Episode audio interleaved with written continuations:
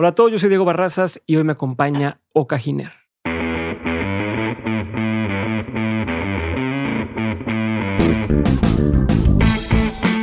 Si eres de los que no se conforman con uno, dos ni tres podcasts y quieres estar descubriendo nuevos programas todo el tiempo, te tengo una buena noticia porque ahora hay una forma más fácil de escuchar y descubrir los mejores podcasts con Amazon Music. Probablemente hayas escuchado de esta app que te ofrece las canciones más populares, estaciones de radio y playlists musicales, pero Amazon Music también es la casa de cientos de podcasts con millones de episodios que puedes escuchar y descargar de forma gratuita. Si te suena bien todo esto y quieres probar la aplicación, puedes entrar a amazon.com.mx diagonal de mentes y ahí vas a encontrar un enlace para descargar la app. Ojo, no necesitas ni tarjeta de crédito ni suscripción para hacer esto. Solo tienes que descargar la app y empezar a escuchar o si prefieres, le puedes pedir a Alexa que le dé play a tu podcast favorito.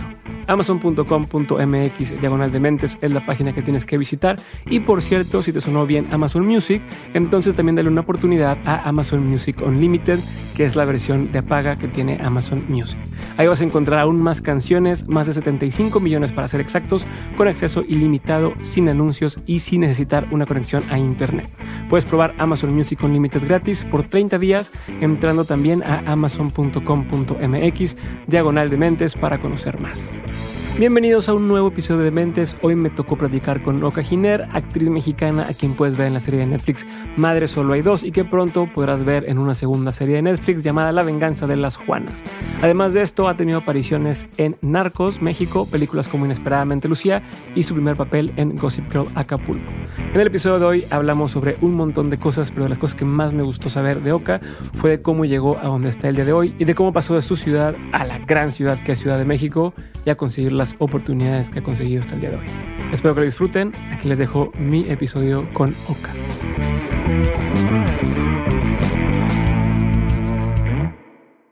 Okairi. Okairi, Okairi. Alejandra Ginera Redondo. Bienvenida de Mentes. Gracias por tu tiempo. Gracias por estar aquí. Eh, voy a empezar con a partir de qué momento dijiste quiero dedicarme a, a la actuación, a estar arriba de un escenario, arriba de una pantalla. O sea, ¿En qué momento empezaste a pensar en eso? Yo creo que eh, desde muy chiquita, yo recuerdo que en los noventas, cuando yo era una niña, había una barra en Televisa, que era la barra de Televisa Niños. Y yo todos los días, a las 4 de la tarde que empezaba la telenovela, estaba sentada con mis doritos, preparada para ver mi novela de Misión SOS, Cómplices al Rescate, Sí. El todas. Y todas me sé hasta la fecha las, Las canciones. canciones. Y entonces yo me cuestionaba mucho a esa edad, o sea, yo recuerdo que yo tenía esta espina de decir, pero esa niña que está ahí tiene mi edad, es como yo, porque yo no puedo estar ahí. Y ¿Y si eras consciente de eso? sí, y yo le preguntaba mucho a mis papás, tipo, ¿por qué ella, ella es niña, es como yo? porque Ujú. ella sí puede y yo no? Y ellos me decían, bueno, es que ella vive en la Ciudad de México, ella es actriz. Ah, ok. Entonces yo como que tuve esa espinita Desde siempre y, y esto yo creo que debe de sonar muy cliché y todo el mundo te lo ha de contar, pero yo era esa típica niña que cuando venían los, los primitos se quería lucir, entonces sentaba a los papás y, y montaba, sí, hacía el show, hacía el show y le decía, y tú eres Blancanieves y tú eres Pedro Picapiedra y tú dices esto y esto otro, entonces yo fungía ahí como directora, como actriz, como guionista, todo, y siempre me encantó. Y ¿Qué, yo qué creo era que, esto, más o menos, para poner en contexto? pues, ¿qué será? Unos siete años, a lo mejor. O sea, yo me acuerdo que siempre fui, no sé si narcisista sea la palabra, pero me encantaba que me vieran, me encantaba que me aplaudieran.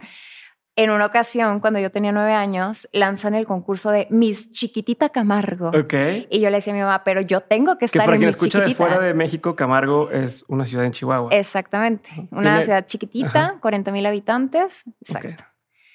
Y yo concursé para mi chiquitita Camargo y gané. Y siempre me gustó, siempre me gustó estar en el ojo de, de la gente. Con tu currículum hacia acá a México. Yo, yo soy mi chiquitita Camargo. Claro. Muy bien. No, y sobre todo porque después me vinieron mil concursos de belleza que hoy en día estoy totalmente en contra de los concursos de belleza, pero en ese ¿Por momento. qué?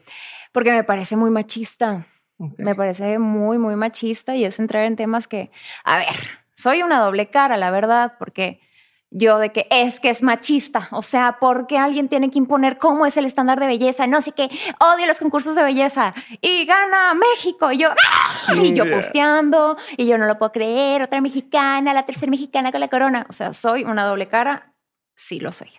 Me parece machista. Hoy en día ya es como, como un asunto delicado, pero bueno, si sigue ganando México voy a gritar de igual manera. Ok, entonces regresamos. Exacto, entonces regresando en el tiempo, yo quería estar ahí y entonces eh, había concurso de la flor más bella elegido, eh, el rostro Camargo 2000 no sé qué, y yo estaba en todos los malditos concursos, habidos y por haber, porque yo quería, o sea, recuerdo que en mi chiquitita eh, estaba esta etapa de, del talento.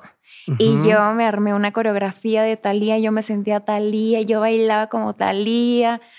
Me encanta, o sea, siempre me, me, gustó eso y que la gente me aplaudiera y no sé, es, es un sentimiento que, que, la gente que se ha subido a una tarima me puede entender y yo creo que sí, es una cosa bien narcisa, la verdad. Pero y en ese entonces, o sea, pues no había mucho que hacer en el sentido de estabas en, este, en esta ciudad chiquita, no, no era como, ah, bueno, aquí están scouteando, ¿no? O están buscando eh, talento, eh, la gente que se dedica a producir películas, novelas, eh, series y demás. No, no era eso. Entonces, en, en, tu mente, o a lo mejor hoy que lo ves hacia atrás, ¿crees que era el camino que te iba a acercar a esto? O si tú sigas así de, bueno, voy a participar en todos los concursos de belleza, voy a hacer tal, voy a llegar a lo que estoy haciendo hoy, o, o ya lo ves hacia atrás como una onda más inocente? Este, no, bueno. ¿cómo, cómo, lo, ¿Cómo lo percibes? Yo creía fielmente que sí, que eso me iba a llevar a la cima del éxito, a la novela de las nueve de la noche. Yo lo creía. Hoy en día sí siento que es algo muy inocente. O sea, hoy sí digo, ay, chiquita, o sea, mi sueño aquí entre nos era ser mi chihuahua porque cuando no ganas Miss México, a las misas se les ofrece una entrada al CEA de Televisa. Y yo soñaba con ser mi Chihuahua, no porque quisiera ser Miss México o Miss Universo, nada que ver. Yo quería entrar a la escuela de Televisa. Entonces, sí, o sea, yo creía fielmente que eso me iba a catapultar. A ver, y ahorita me voy a meter en eso y unas cosas más que mencionaste, pero me voy a regresar todavía más. ¿Cómo era tu vida allá? O sea, ¿cómo era, cómo era tu, tu, papá se dedica a la agricultura? ¿Tienes hermanos, hermanas? ¿Cómo, cómo era pues, tu infancia? ¿Cómo fue? Me imagino que nunca hubo un ejemplo de alguien que dijeras, ah, es que este tío o este tía eh, se, metió a la actuación o se metió a la música y le fue bien. No, no había esos ejemplos. No había esos ejemplos como tal de en el mundo de artístico.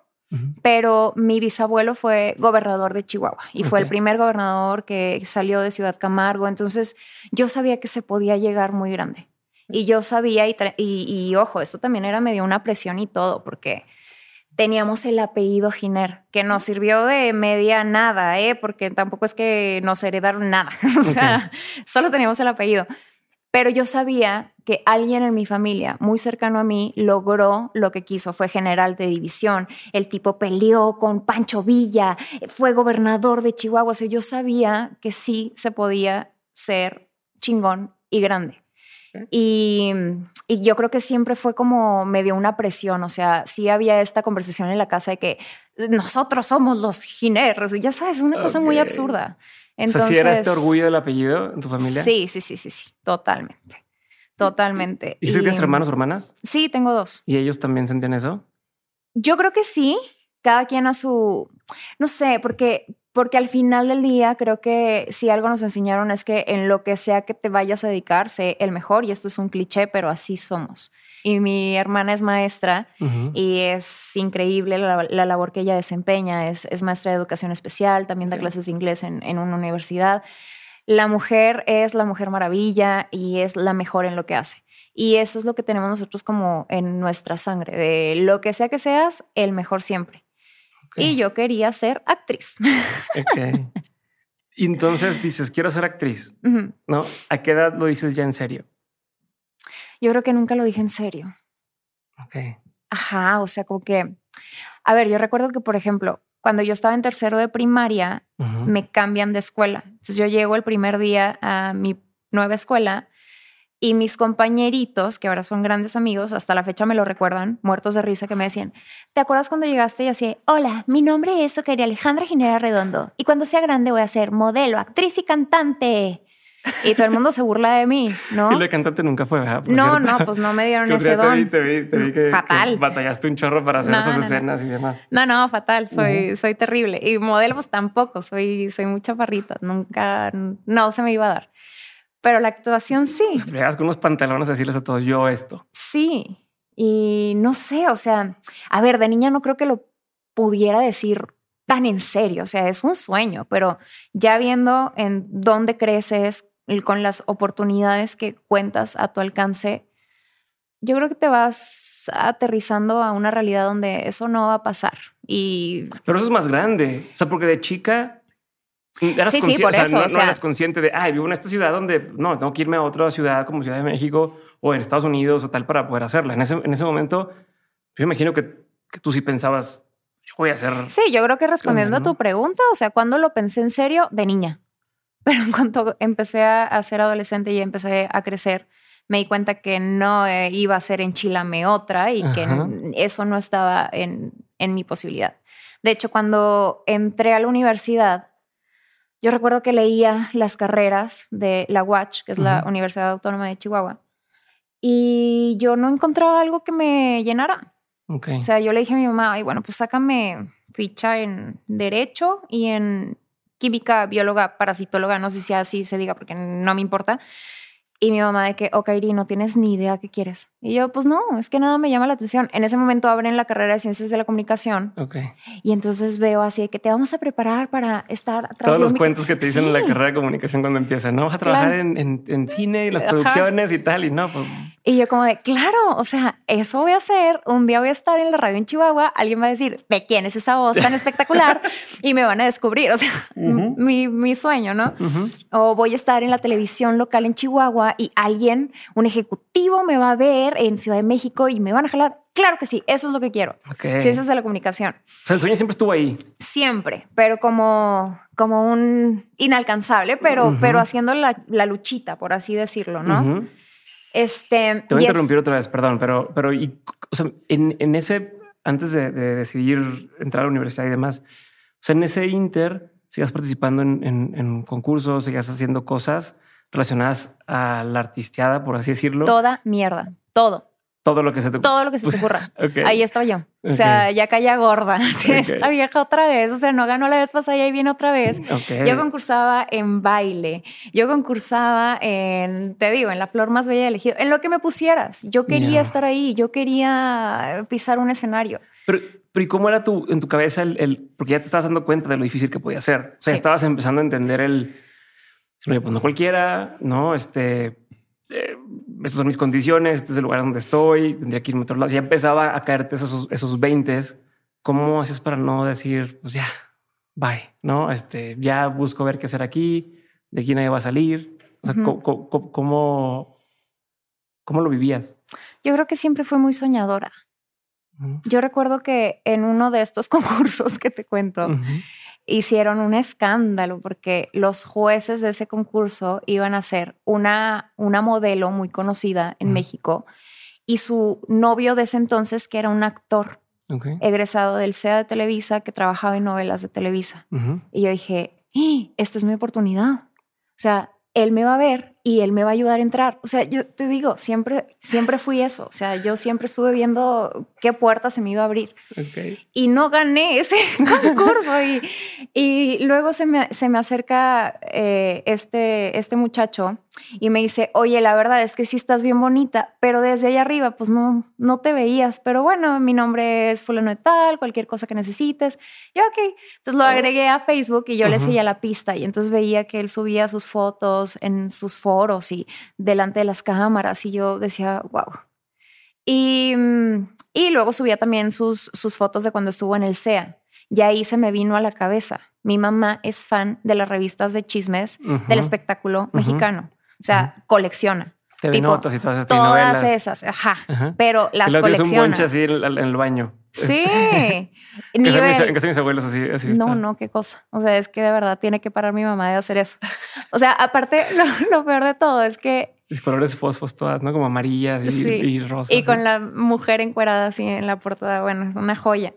Y así, mis, mis trabajos en la escuela que pedían recortes, pues yo llevaba la vieja en bikini. No, no, no. O sea, mi mamá tiene que parar, pobres de mis ahora sobrinos, sus nietos, pues, Ujú. pasan por la misma. Pero, pero era eso. Y entonces ahí dije, ah, el CEA de Televisa, claro. Porque yo en el TV y Notas había leído que muchas habían egresado de ahí. Ajá.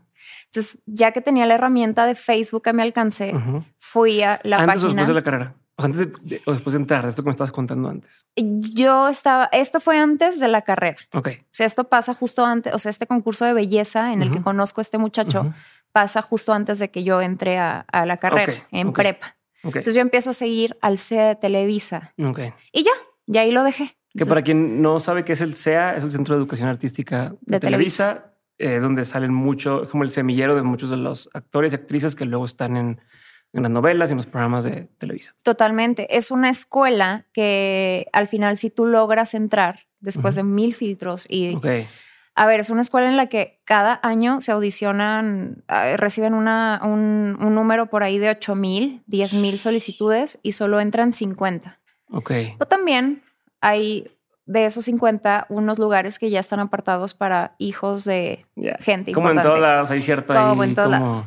Y así, simples mortales, pues entraremos, ¿qué? 20, no lo sé, o la mitad, no lo sé.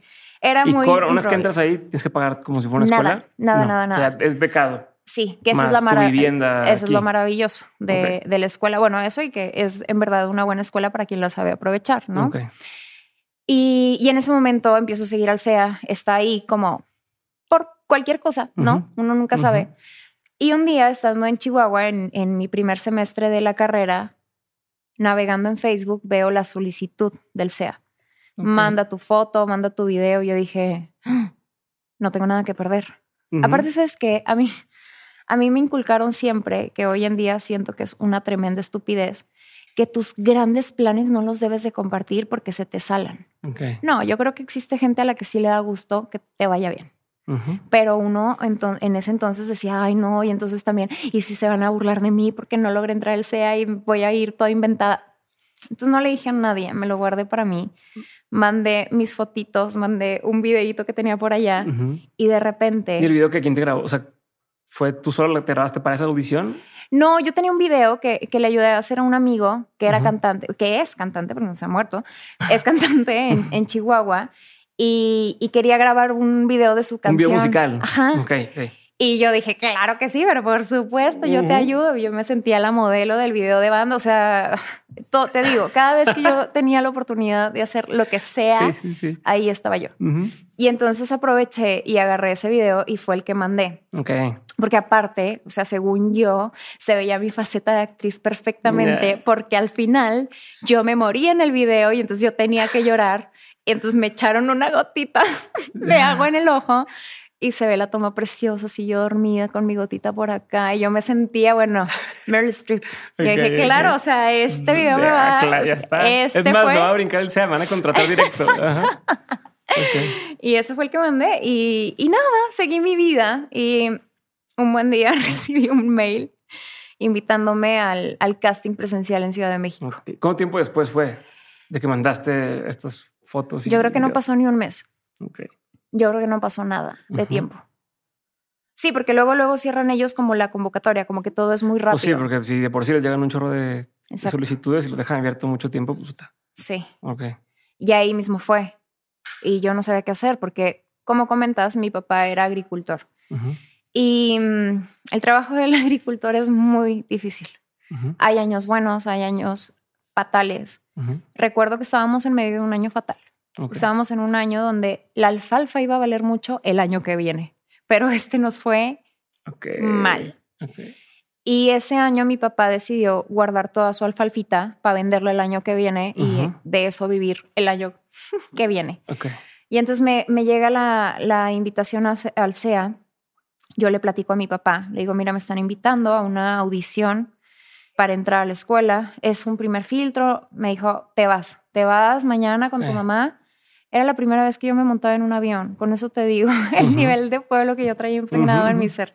que dices, ah, están pavimentadas las calles acá en Ciudad de México. Es que yo no, ni no siquiera. andar en caballo. Exacto. O sea, yo dije, wow, un edificio.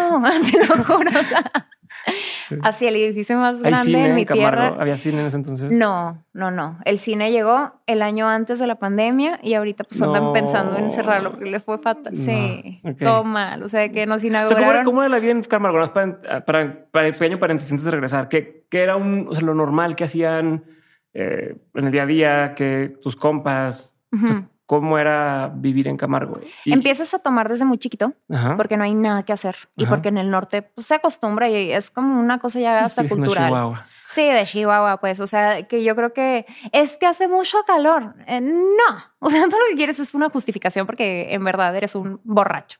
Pero O sea, ¿a qué edad se empieza a tomar? chiquitas, o sea, chiquitos y chiquitas. Yo creo que 14 años, Ok, yo creo que sí. ok. Yo creo que sí. Si mi hermana está escuchando esto, pues que tenga cuidado con mi sobrina porque ya está en esa edad y yo aquí lo advertí. Y no hay mucho O sea, que hacer. ya, me delataste. Lo que te hice. Hay una plaza principal en, en la ciudad. La típica, ustedes ya saben, Ujú. está la presidencia municipal con su relojito y en sí está una plaza. Eso es lo que ahí había que hacer en Camargo. ¿En qué trabaja la gente ahí?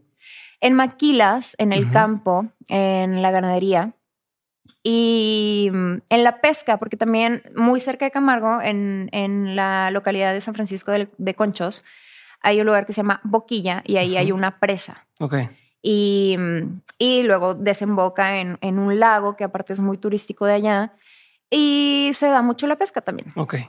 Entonces es agricultura, ganadería, pesca, es la mayoría de lo que está haciendo Y la gente. maquiladoras, exacto. O sea, lo que uno aspira a hacer cuando está ahí o las carreras es, pues voy a trabajar en En la ma- maquiladora o con mi familia en, en lo que tengan de negocio. en el rancho, exacto.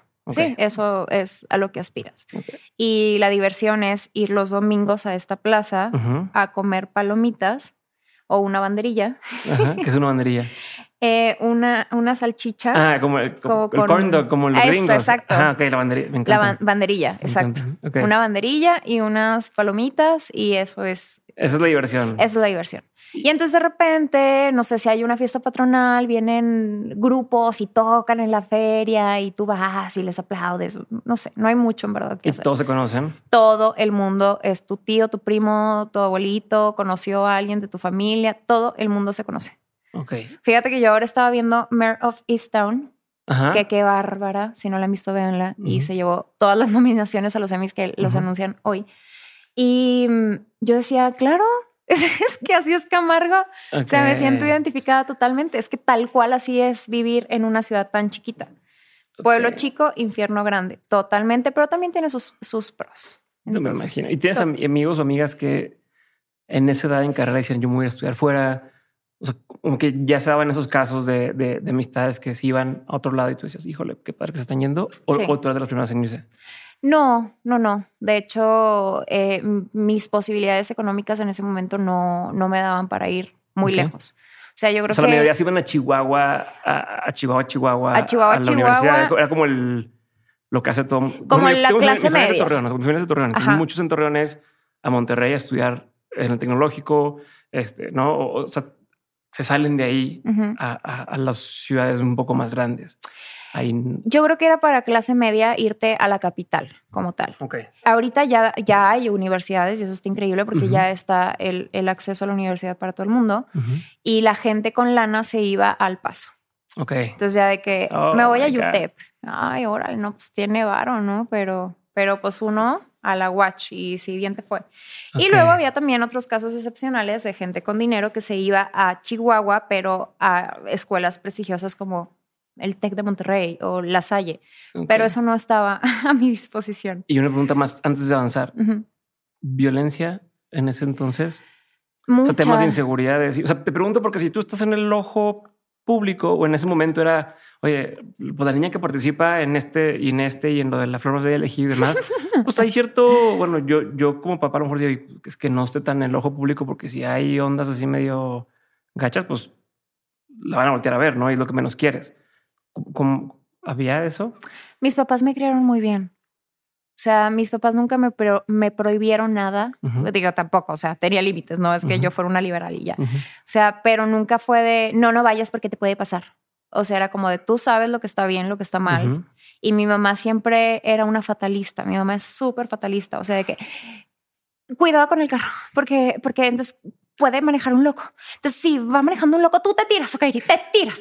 Abres la puerta y te tiras. O sea, mi mamá era ese nivel de persona. Ok, ok. Y yo tengo un algo en mi mamá, un toque técnico que me lo indica. O sea, yo recuerdo una vez que estábamos en una fiesta y había algo raro que a mí no me gustaba. O sea, la gente era rara, empezaron a llegar unos coches muy raros. No me latió. O sea, había algo ahí que no me latió, la casa era rara. Y yo le decía a mi amiga, please, vámonos. No, pero mm, vámonos. Qué Ok, mal. me ¿viste el voy. que me gusta y me estás- Sí. Ok, yo me voy, este, bye. Recuerdo que salí de esa casa, estaba en una colonia que jamás en mi vida había visto.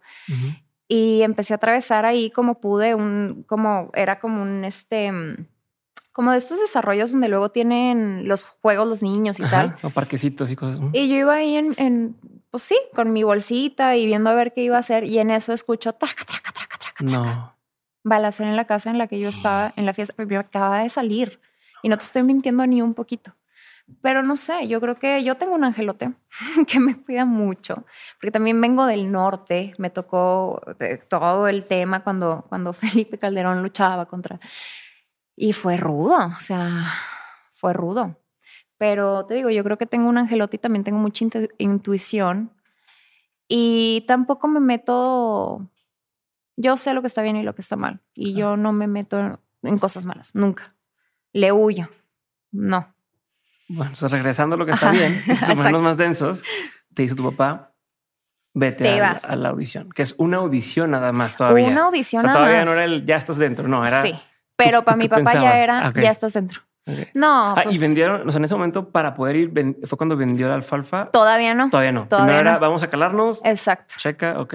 Nos manda mi mamá y a mí a la Ciudad de México. Yo jamás. ¿Tu mamá ha ido a la Ciudad de México? Nunca. Tampoco. No, no. O sea, mi mamá, un nivel de Entonces que estaban igual de paranoicas las dos. ¿o mi no? mamá traía el brasier con dinero. Y, y entonces era como, de, ¿cuánto es, joven? Ok, ahí vengo, voy al baño.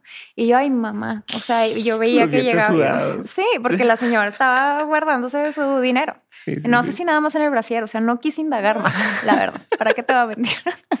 No, hombre. Bueno, lo sé. a ese nivel. Y entonces voy, hago mi audición al SEA y ahí tuve un golpe de realidad bien denso. O ¿Por sea, qué? porque dije, ¿en qué momento me cruzó por la cabeza que yo iba a poder? ¿Por qué? Porque ¿En la mm, pura audición sentiste eso? sí, ¿Por qué? yo creo que yo no tenía obviamente las herramientas que tengo hoy día. Creo que eh, me han pulido Pero bastante. en todos los concursos de belleza de Claro, tu pueblo. pero del pueblo. O sea, acá era llegar a Venezuela, Colombia. o sea, yo Claro, decía, claro. estos son las grandes ligas. Claro. De que yo estaba parada en. Es que sabes que el, el término es abrumador. Fue abrumador para mí. Yo estaba parada en ese pasillo y pasaba de repente Alex Spitzer. Yo, ¿what? O sea, Toda la gente que tú veías en la tele. Lucía Méndez. ¿Yo qué? Sí, o sea, yo dije, ¿en qué momento me cruzó por la cabeza que yo podía pertenecer a esto? Y entonces cuando entro a hacer mi audición, la verdad An- es antes que de entrar, pero antes de entrar, ¿qué pasaba por tu cabeza? ¿Te sentiste chiquita? me sentí chiquitita. Dijiste, me quiero ir o dijiste, o sea, No, lo voy a hacer, o sea, ya te has estoy aquí. armado tu. perdón, pero cuando audicionan en esa primera audición, te dicen, tienes que decir estas cosas en específico. O sea, ¿qué? O tú preparas lo que se te antoje. O sea, ¿qué es esa primera audición? ¿En qué consiste esa primera audición? Te dan dos minutos para que tú cuentes lo que tú quieras, Lo que sea. lo que sea, exacto. Cada quien prepara lo que quiera. Que en verdad uno se clava mucho porque uno va pensando de que tengo que demostrar que yo puedo actuar. Claro que no, lo que están viendo es en el monitor a ver si estás bonita o si cumples Ya, ciertos si la iluminación requisitos. te da bien, si todo funciona. Si te ven potencial, si te ven el factor X, por así decirlo. Es como las modelos, como muchos modelos tú la ves en persona y dices, se ve diferente a como se veía Exacto. en la producción y con la iluminación. Y dices, "Güey, en la iluminación su tipo de cara Ujú, queda perfecto por una fotografía. Lo mismo en actuación. Sí. Ok.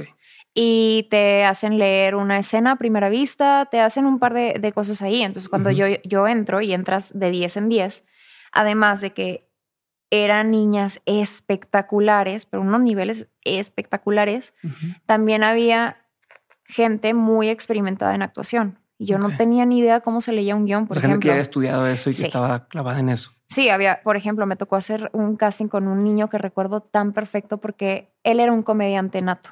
Mm. Y todo el mundo en ese salón nos morimos de risa. Y yo dije, él tiene que entrar. Y entró. Sí, yo Frank. los cojo. Sé. Exacto. Y entró. Y, y ¿Cómo se llama? Dijiste. Frank. Frank Medellín. Buenísimo. O sea, ese niño siempre fue así. Yo dije, tiene que entrar. Y nada, fue regresar a, a, a Chihuahua después de ese No, casting. espérame, espérame, espérame. Ah. Me estás contando. Entras. o sea, Ajá. entra- porque Hice el casting. ajá, llegas y dijiste, va, voy a hacer el casting Ujú. después de estar esta intimidada por Ujú. fuera. Lo haces. Te ven bonito, te ven feo, te dicen. No dicen nada. No, no, no te hacen Poker face. Poker face. Mm, Qué difícil. De la chingada. Ok, Horrible. O sea, para mi papá había significado un sacrificio. Claro. Y esta gente, poker face. Ni, ni amables. No. Adrede No, como no. para intimidar, yo creo que. Yo creo que sí, ¿eh? Ok. Yo creo que también para no enganchar, porque también tienen que ver tanta gente que no te puedes poner a... A cotorrear. Sí. No sé, hoy, hoy en día lo veo como más frío y si yo estuviera en su situación, también sería, sí, sí, el que sigue, el que sigue, el que sigue, pero no por eso te dejo de prestar atención. Solo que uno a veces se, las, se toma las cosas personales y, y nada tiene que ver contigo. Pero bueno. Entonces, estás ahí, dices, me fue bien, me fue mal. ¿Qué sentiste? No, yo sentí que no. O sea, dije, es que te digo, yo dije, ¿en qué momento se me ocurrió que yo podía hacer esto? Yo no tengo idea. Yo te digo, la gente que estaba conmigo no solamente era espectacularmente otro nivel, sino que aparte sabían actuar. Yo no. Me fui, mira, salí de, de mi audición y dije, probablemente esta es la única y última vez que yo pise este lugar. Así es que lo siento mucho, yo voy a aprovechar. Me quedé como dos horas en ese pasillo y así pasara, no sé, o sea, la Ajá. señora de vestuario, foto. Ok. Y yo ni sabía si era famoso o no. Yo me tiré fotos con todo el mundo, las posté en mi Facebook, y de que hashtag Televisa. No, no, o sea, es que insoportable yo. Ujú. Y nada, eh, llegué a mi casa. Mi papá estaba, recuerdo perfecto que llegué. ¿Cómo te fue? Y yo, bien, papi, pero no sé, va a estar difícil. Te vas a quedar. ¿Cuándo te avisan? Y yo, pues, principios de diciembre. "Mm, ok, te ¿Qué vas a quedar. ¿En qué mes estabas? Esto fue principios de noviembre. Ok. Ajá. Y, o mediados de noviembre, pero era noviembre, porque ya venía mi cumpleaños. y, El 30. el 30. Y mi papá, no sé por qué, como que se le iba la onda. Te lo juro, Diego, se le iba la onda gacho. Entonces, todos los días. O yo no sé, pero todos los días era, ¿Y oye, cuándo? ¿y cuándo te van a llamar? Por los primeros de diciembre. Te van a llamar. Ok, papá. Pero yo no cabía de la vergüenza de saber el sacrificio que mi papá había tenido que, o sea, pidió dinero prestado para que yo viniera a ese primer casting. Ok. Y a mí me daba ay, demasiada pena decirle como de, mira, no soy lo suficientemente buena. O sea, perdiste tu dinero, lo siento, apostaste mal. Y, y así queda. Espera, espera, espera. ¿En ese inter hiciste algo? ¿Dijiste es que me voy a meter a clases de actuación? ¿O fue como, ya, para mi sueño? Nada. No, como que dentro de mí pasaba esta idea tonta. Hoy en día, o sea, soy otra persona y, y hasta mediocre esta idea, de verdad, de si me llaman, pues es que era para mí. Y si no, pues ni modo, no lo voy a volver a intentar. ¿Qué? O sea, tú regresas en el tiempo y veo a Oka diciendo eso, yo le doy dos cachetadas. No, señora, te paras, te paras y lo vuelves a intentar, pendeja. este, pero así fue. y, y no llegamos a diciembre cuando sonó el teléfono y vi esa alada de México y tenía tanto miedo de contestar porque tenía una tía de acá que estaba loca. Ok. Entonces llamaba y nadie le quería contestar y, y hacíamos como de, ah, te estoy incómoda. perdiendo. Es La tía incómoda, tal cual. Pero aparte se creía bruja y entonces abre el cajón porque vas a encontrar un muñeco vudú. Y lo peor es que sí. Luego llegábamos a encontrar cosas y era como de, ya no queremos ni hablar con la tía loca, pero Ok. bueno. Y, y suena ese teléfono y veo la alada. Y yo, mierda, ¿dónde sea mi tía? Bueno, pero a ver, descuelgo el teléfono y pues, hola, te estamos hablando del SEA, ha sido seleccionada. Necesitamos que en los próximos dos días nos confirmes si vas a aceptar o no, porque si no le tenemos que dar tu lugar a alguien más. Tómala. Y yo, ¿what? ¿Qué sentiste? Se me fue el alma, se me fue el alma al techo, porque todavía me da mucho, mucha nostalgia, mucha, es un sentimiento muy bonito y no sé ni, ni ponerle un nombre, porque ese momento me cambió la vida a mí. Ese, yo no sabía todo lo que iba a pasar a partir de esa llamada. Fue un punto de inflexión. Porque yo era una niña de Camargo, Chihuahua. Yo era una niña que nada, como, como cualquier otra que jugaba a las Barbies, que, que creía que iba a ser modelo, pero que era súper inalcanzable, que en qué momento eso podría pasar. O sea, hoy en día digo, hoy estoy en Netflix, ¿qué? En ese momento creo que cambia toda mi vida. Entonces yo llego a la cocina. ¿Pero sabías que iba a cambiar tu vida? No. No, no, no no entendía la magnitud de lo que estaba a punto de pasar. ¿Cuántos años tenías ahí? 18. Ajá. 18 a punto de cumplir 19, porque ya llego. No, de hecho, sí, estaba a punto de cumplir los 19, porque yo cumplo el 30 de noviembre y te digo que no llegamos ni a diciembre. Entonces estaba a punto de cumplir los 19. Bajo a la cocina y me dice mi papá, ¿te llamaron del SEA, verdad? Y yo sí. algarabía todos gritaban, no sé qué, y mi mamá, ya sabes, la pesimista, pero ten mucho cuidado porque dicen los que los productores, y yo escuchaba, bla, bla, bla, yo ya no estaba ahí, pero me tomé el tiempo de decirle a mi papá, ¿sabes qué? Ya vi que sí se puede. Y ahorita no estamos como para que yo haga este gasto, pero voy a trabajar mucho, porque eso sí me enseñó mi papá, a trabajar un chingo. Y el año que entra lo vuelvo a intentar. Y me dijo, estás mal de la cabeza. O sea, tú habías dicho, no vamos a poder, no, no puedo ir. Sí. Por lo de la lana. Exacto. Ok. Y mi papá me dijo, estas oportunidades solo una vez en la vida y te vas. Mi papá se endeudó hasta los codos porque yo cumpliera este sueño. Muy cabrón. O sea, se endeudó en serio. Se endeudó, cabrón. Y entonces te fuiste. Y me fui y voló la paloma.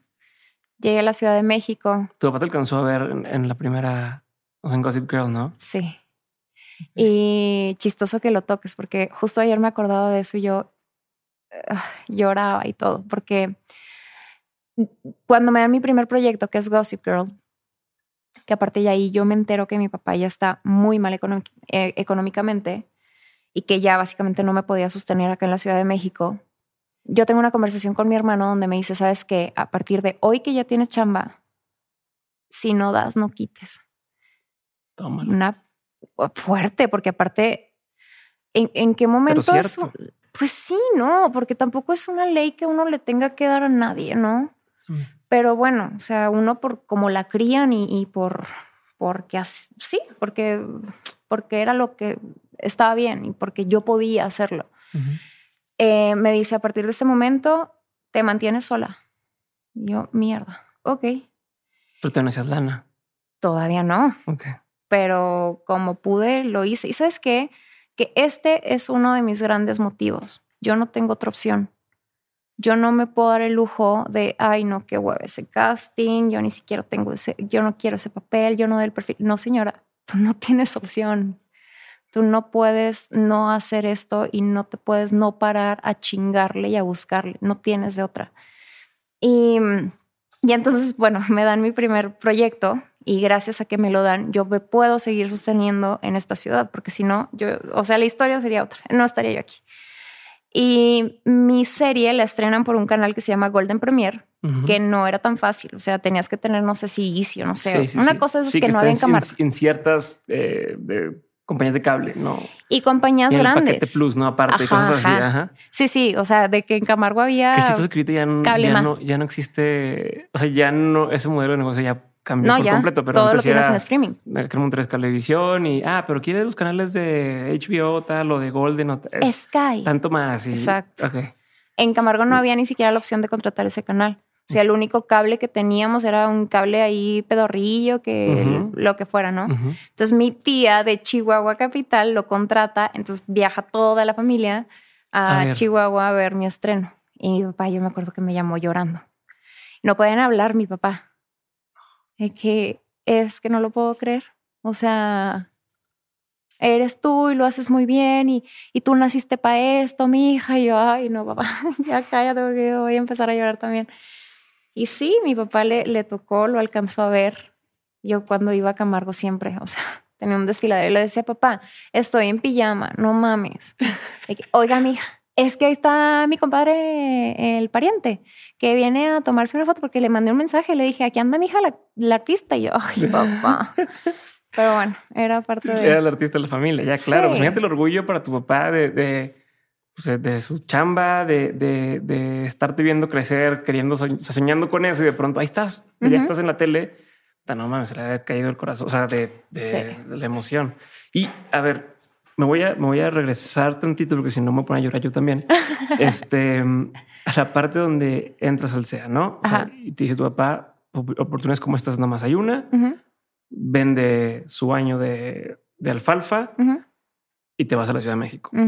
Te vas sola a vivir eh, sola en un departamento. O sea, ¿cómo, ¿cómo fue ese primer, porque primer acercamiento a Ciudad de México como estudiante? Sin un trabajo? O sea, ¿qué era? ¿Cómo vivías? Vivía en un departamento con, cuando, cuando a mí me dan la noticia de que me quedo, yo me metía a la página y por ahí en los comentarios alcanzo a leer a una niña que dice como de, oigan, si alguien lo seleccionaron y está buscando otro eh, departamento, escríbanme. Yo dije, uy, a ver con quién me topo, ¿no? Y hola, ¿cómo estás? Yo. Y ya, nos pusimos en contacto y ella fue mi primer roommate en Ciudad de México. Llegamos, eh, ella con su papá, yo con mis papás, estuvimos en scouting buscando un departamento que aparte de la renta en Ciudad de México, no era la renta que yo pagaba en Chihuahua en la universidad. Entonces te digo, fueron, fue un gasto rudo, fue un gasto difícil que hoy lo veo como una apuesta. Mi papá le apostó. Una inversión. Fue una inversión, exacto. Que creo que fue una inversión muy inteligente, nada que ver con las que yo hago. De Nacho. todavía, exacto. No, todavía 10 años después, la inversión de mi papá sigue generando y yo no voy a dejar que esa inversión es que no 10 años, llevan 10 años. A ver, y entonces, otra vez, llegas a estás, estás viviendo con este roommate, empiezas a estudiar. ¿Cuánto tiempo te supone que tienes que estar estudiando? Se supone que son tres años. Tres años, ok. Y en eso, en teoría, no puedes hacer nada de. En teoría no. En teoría no puedes hacer. Exacto. Entonces, buscas algún otro trabajo ¿Trabajabas de otra cosa mientras? ¿Hacías qué, qué, hacías? De todo lo que me ofrecían. Lo que se... O sea, me metí en una agencia de modelos y entonces me mandaban a hacer casting para eh, comerciales. los guiones más absurdos que he leído en mi vida. Pero entonces, ahí iba yo a comprarme el chocolate y así, ¡compra el chocolate! Nunca me llamaron, nunca me quedé en un solo maldito casting de comercial y no sé la frustración que yo sentía. Pero entonces luego me decían de que, oye, este, tenemos un servicio de edecanía. Y yo, ahora le va, o sea, lo que sea. Llegué a trabajar de imagen en antros, que era, uff, era, fue una, fue una época que, que yo recuerdo con mucho dolor, porque era un ambiente bien feo. Trabajar de imagen en un antro no se lo deseo a nadie. Eh, no sé, eh, no sé, la gente como que sabía que estabas ahí por, porque era tu chamba y entonces querían aprovechar de eso o te trataban distinto y era, era feo, pero al final tenías que estar ahí porque, uy, esos dos mil pesos iban a, eh, iban a faltar el mes que entra, ¿no? ¿Y qué te hizo mantenerte ahí? ¿Eso? ¿La lana? La lana, sí.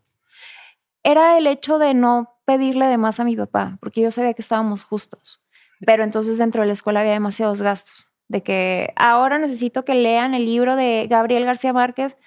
Yo decía, o sea, era una le leedera de libros, pero absurda. O sea, yo soy una enciclopedia, tú no sabes lo que he leído. No como nuestros presidentes, ¿verdad? Pero sí. ok. No, no, o sea, pero era un gastadero loco. Luego encontramos la manera entre los compañeros foráneos de que, oigan, yo lo compré, le sacamos copia. Exacto. Ajá, nos lo rolamos, como, como en una universidad, como tal cual. A ver, ¿y, cómo es entrar a este Howard de la actuación? ¿No? O sea, ¿cómo es cuando llegas ahí? ¿qué, ¿Qué pasa? ¿Qué tipo de gente es? ¿Cómo son las clases? ¿Cómo funciona? Si se puede hablar de eso. No sé si, si sea, es como este lugar donde nadie, nadie sabe qué pasa ahí. Y quiero llegar a, lo del tema de la audición ahorita, pero quiero. ¿Cómo fue eso, esa etapa? ¿Seguías sintiéndote como que yo qué hago aquí? ¿No? O sea, me siento menos todavía. ¿O empezaste a demostrar? ¿Cómo era todo eso? Mira, voy a ser bien honesta. Sí, así tal cual. Yo amo a muchos de mis maestros de esa escuela. Los amo porque me llevé muchas cosas muy cool, pero había otros bastante culeros. Y ahí aplica perfecto la frase, cuando no puedes hacerlo, enseñas. Okay. Y como eso sabía muchos, muchos actores frustrados que terminaron dando clases. Y había gente fea, gente que te decía, de todos ustedes, solo cinco se van a terminar dedicando a esto y solo dos les va a ir bien. Los otros tres no. Pero yo volteaba y decía, espérame, pero somos 50. ¿Qué posibilidad hay de que yo sea una de esas? Ah, ya me acordé, no tengo opción. Venga, ¿no? Y, es un ambiente así, es un ambiente hostil donde también eh, muchos maestros de actuación tienen la idea de enseñar que, que como el ave fénix, tienes que resurgir de las cenizas, entonces te tienen que volver mierda para que resurjas. Okay. Y mentira, eso no es así. Hoy en día digo, eso no es sí, así. como esta, esta filosofía de déjame lo, lo, tiro en el piso y lo pateo en el piso para que luego de ahí saque fuerza y, y proyectes en la cámara. Y aparte te voy a decir otra cosa, el SEA en verdad funciona. Televisa tiene un, cierto presupuesto destinado como a capacitación de, su personal. Entonces el SEA entra en esa capacitación, pero entonces para que pueda ser en verdad como una capacitación, tiene que durar ciertas horas. Entonces nosotros estábamos 12 malditas horas diarias metidos en esa escuela, de 8 de la mañana a 8 de la noche y el viernes era el único día que salíamos temprano y era a las 2 de la tarde. Ok. Entonces sí fue rudo. ¿Qué tipo de clases eran? ¿Como qué materias ves o qué te preparan? Toda la actuación todo el tiempo. no, es teatro, actuación, análisis de texto, comprensión lectora, creación del personaje. ¿Y, de eso qué tanto crees que sirve? Todo. O sea, sí dices, bueno, va, sí está bien. Sí. No es de relleno. Hasta danza. O sea, que tú dices, ¿por qué me van a poner a bailar? Ah, ya entendí. Viene, tiene que ver con la expresión corporal. Que un actor que está así todo el tiempo, que no se mueve, pues no todo tiene una razón de ser, que obviamente cuando estás ahí 12 horas dices, ¿por qué? No le veo el sentido. Después solo lo encuentras. ¿Y, lo de sentirte menos, lo seguiste sintiendo estando ya ahí? Lo que pasa es que me tocó una generación difícil a mí, particularmente, que había mucha gente que, que eran hijos de, ah. había mucha gente de, de estos privilegiados, por así decirle que en verdad no, porque, ah, mira, eso es entrar en otro detalle, pero yo, yo no tengo nada en contra. Entra en todos los detalles, por favor. Que yo no tengo nada en contra porque al final, el día de mañana, si yo tengo una hija que entre al SEA y le den ciertos privilegios porque es hija de Oca yo voy a decir, te convertiste un poco en lo que yo odiaba, pero ¿sabes qué? Que por eso me partí la madre. Entonces, alguien hizo un trabajo ahí que se partió la madre y que bueno, o sea, cool pero había ciertos compañeros que sabíamos que, o sea, a ver, te explico, cada, cada mes había que recortar gente del ah, como reality show. Como reality show, tal cual, no lo pudiste describir mejor. Y entonces yo me, yo me acuerdo que en el primer recorte se fueron amigos míos a sus pueblos, así con lo que llegaron se fueron. Bye. Hasta te acabó tu sueño, bye. Ajá. Y yo decía, yo, yo no puedo hacer eso. O sea, no, le puedo hacer eso a, a, los míos. Yo no, yo no puedo. Pero ya vi que es muy fácil que esto se acabe así, en un instante. Y te, van avisando, te vas dando cuenta de, ¿sabes qué? Mira, ya reprobé tres materias, me van a correr. O de repente un día para otro es, hoy toca recortes, tú, tú y tú, de regreso. De repente hay evaluaciones. Entonces te van, a, te van hablando tus maestros, te dan tu evaluación, no sé qué. Y entonces de repente te dicen, mira, te, te quiere ver el señor Cobo. Y tú, oh, ok, señor Cobo es el director. Y entonces tú bajas y vas con el culo en la mano, porque no sabes lo que te va a decir. y entonces de repente entras y así, estamos muy contentos. Sigue así, ok, perfecto. Y ya todos tus compañeros así, ¿qué te dijo? Que me fue muy bien, perfecto. Entonces entré el otro y de repente sale, estoy dado de baja. ¿Qué? Reality show tal cual. Ajá. No, no, es que se vive intenso, se vive muy, muy intenso. Pero luego yo, a ver, en este momento yo creía que esta gente que privilegiada tenía, era intocable y que nunca los iban a dar de baja. Luego me di cuenta que no, que, era, sí empezaron a correr algunos de esos y dices, en la madre, si ese vato le de baja y es el hijo de no sé quién. Sí. Y, y, las dos, y las dos partes dan un chingo de presión. Porque por un lado dices, a ver, si ellos son intocables, entonces yo sí soy tocable, chingale, porque si no, vienes. Y entonces de repente tocan al intocable y dices, ¡Ah! si el intocable no era intocable, entonces con más razón, chingale. Y entonces era, es, es que es eso, era mucha presión. aparte del ambiente hostil, que a veces los mismos maestros te, te querían hacer trizas emocionalmente para que de ahí surgiera si no era necesario, aparte de las horas largas que le inviertes, que sí son necesarias, pero en ese momento eres bastante joven y no lo puedes ni entender. Y, y, es eso, sí, sí me confronté con un lugar hostil un poco, porque también hay mucha competencia, no lo podemos negar. Eh, siempre estás viendo a ver en qué falla la otra, siempre estás viendo, no sé, yo sí siento que había como una competencia muy insana. Ya. Ajá. Tóxico el asunto. Tóxico. Pero, pero ¿y, ¿y cuándo empiezas a sentirte, sentir confianza en ti en, en, ese, en esa etapa? Porque dices... Cuando me contratan en Gossip. O sea, hasta ahí. Sí. Previo a eso era incertidumbre, incertidumbre, incertidumbre. Sí. Ok, bueno, vámonos a esa etapa. Bueno, y una, una, aclaración, ¿por qué no puedes hacer castings antes? O sea, ¿cuál es la regla ahí? ¿Y por qué te la mm. pasaste por el arco del triunfo? Porque si te la pasas por el arco del triunfo, pasa lo que pasó conmigo, que nunca más regresé a la escuela porque empecé a trabajar y trabajar y trabajar. O sea, hackeaste el sistema. Hackeé el sistema, sí. Entonces el, el señor Cobo con que tiene prohibido decirle a alguien que sí, nunca, nunca, nunca pasa. Pero hay sus excepciones. No, pero dame contexto. O sea, vete, vete, o sea, Mira, no se puede. No se puede. ¿Por qué no se puede? Porque luego pasa esto. porque luego salen al mundo real y ven que la cosa no está tan como acá y que uno aprende más en un set y que no sé. Y no vuelven. Entonces, yo creo que por eso no, no está permitido. yo creo que por ahí pues va. Me hace medio, medio mm, incongruente. Pues, pues hasta en las universidades, haz prácticas, haz prácticas, empieza a entrar el mundo real lo más que puedas para poder. Acá es no, métete en este, esta bola de cristal o este contenedor, no veas el mundo real. Exacto. Pártetela y hasta después de tres años empieza a intentarlo cuando ya llevas tres años, entre comillas, perdidos o sin generar para empezar a ver qué onda. Ok. ¿Y tú estás consciente de eso? Sí. O sea, sabías de, o sea, este pedo son tres años antes de empezar a hacer algo. Sí. ¿Y adrede te lo volaste? No, no fue adrede. Ok. Cuando, cuando yo me enteré que están haciendo ese casting, a mí solo me dio curiosidad saber cómo era un casting profesional. Solo por eso fui, te lo juro, no tengo por qué mentirte aquí. Yo fui para ver cómo era hacer un casting profesional. Porque una cosa fue el casting que hice para el SEA, pero a ver ya con una escena aprendida, ya enfrente de una cámara, tal. Y fui a ver cómo era, te lo juro. Y, y me llamaron y me quedé con el maldito personaje, yo no lo podía creer. Pero entonces pasó algo muy curioso porque justo para esa serie, los actores que estaban ya confirmados, nadie era del SEA. Y, la, y la serie era de Televisa, entonces era ahí una lucha de cómo que nadie, o sea, de hecho yo me acuerdo que en ese entonces la protagonista venía de una escuela de Nueva York, de este, el Adler. Y en el SEA querían que a fuerza la protagonista fuera de nuestra escuela. Claro. Entonces empezaron a mandar a todas las güeras que teníamos, así de, y ya ni modo. O sea, si alguien se queda, pues que se salga a trabajar. O sea, ya estaba en ese nivel. Sí, claro. Entonces, cuando le llaman al señor Cobo para decirle que Oka Giner de primero A se había quedado con el papel, no tuvo opción más que decirme, Va. vas a ir, pero vas a volver. Y yo, sí, señor Cobo, ¿cómo cree que no voy a volver?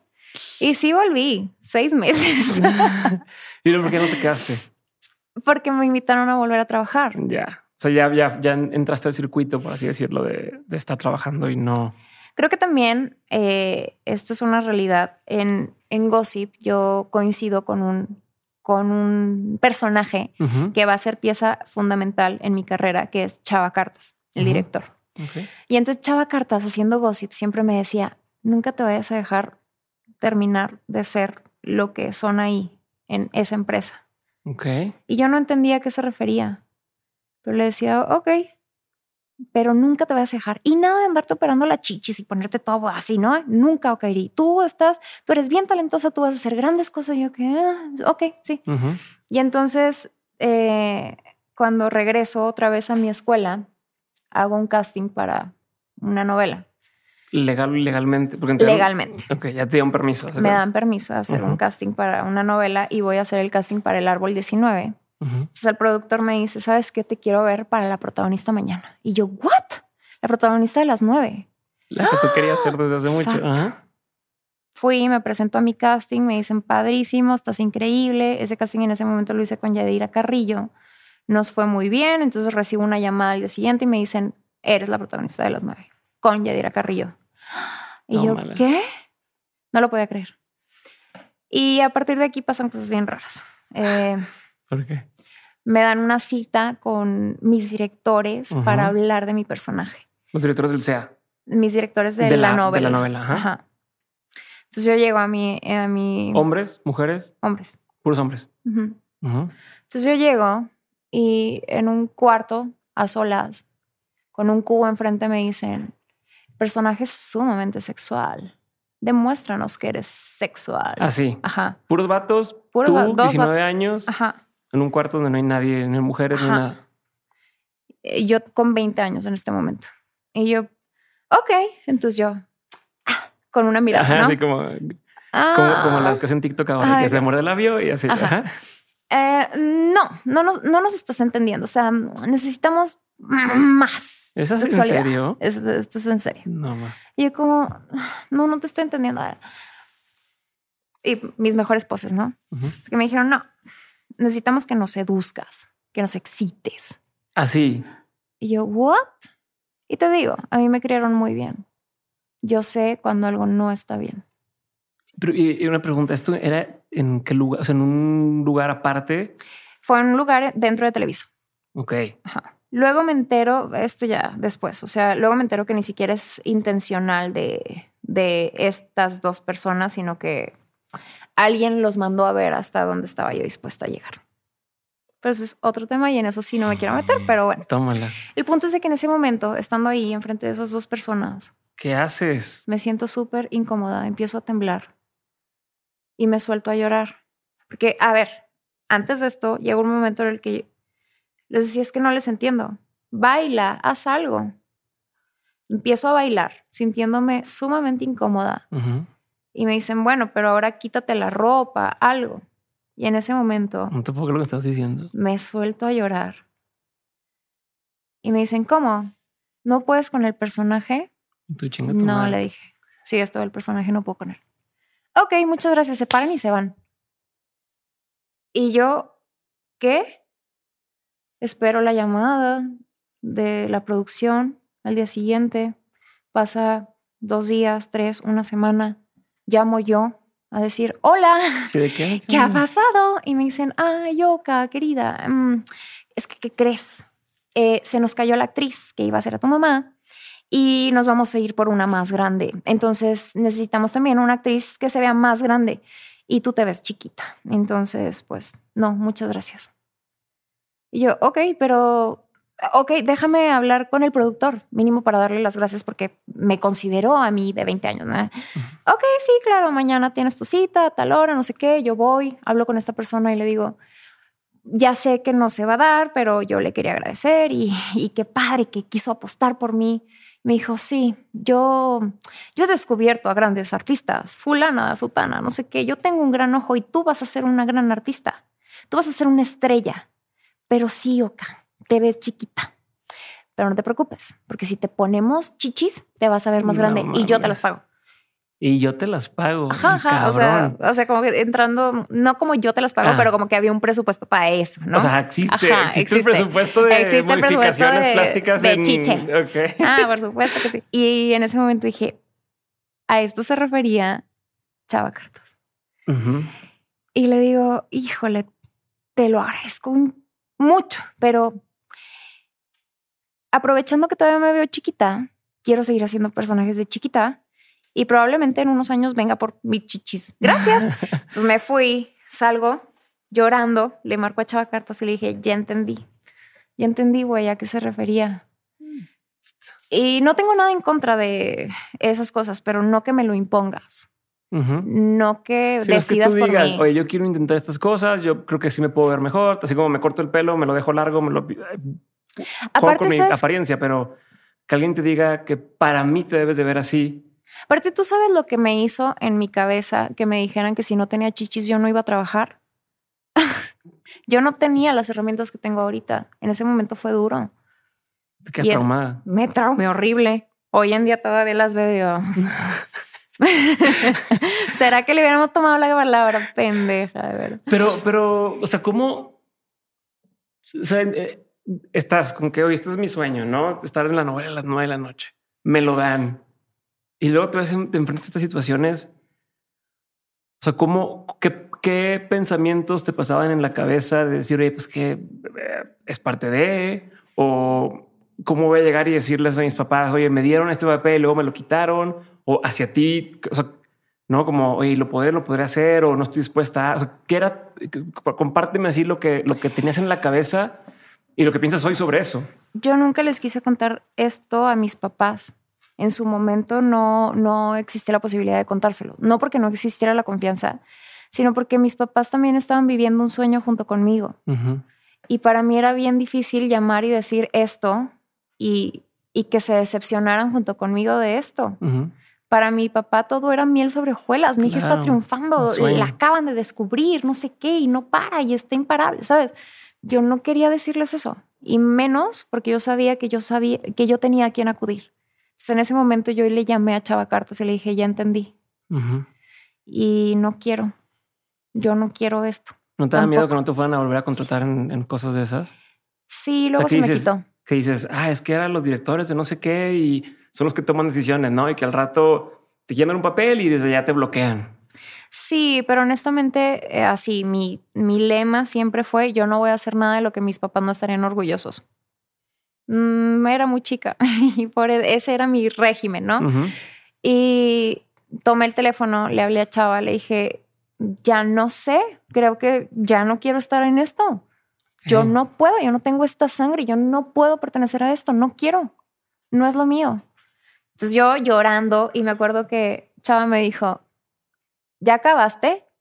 Yo berreando yo. Sí. Ok, estoy a punto de empezar una serie para, para mm, Sony Pictures y tengo un personaje que te va perfecto, pero te lo tienes que ganar. ¿Quieres hacer el casting? Sí. Hice el casting y todo lo opuesto. Llego súper producida como me enseñaron y me dicen, te ves muy grande, necesito que te quites las extensiones, te borres el maquillaje y me vengas a hacer el casting. Y yo, mierda. Entonces hago el casting, me llaman, te quedaste en Señorita Pólvora. Okay. Y ahí empecé a entender que mi carrera yo misma la quería por otro lado.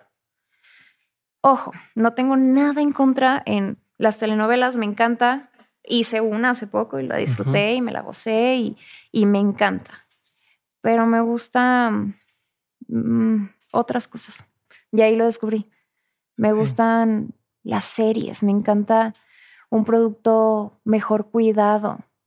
Claro, si me ofreces un protagónico en una novela, no te voy a decir que no. Así es que si eres productor y estás, escuchando, esto, exacto.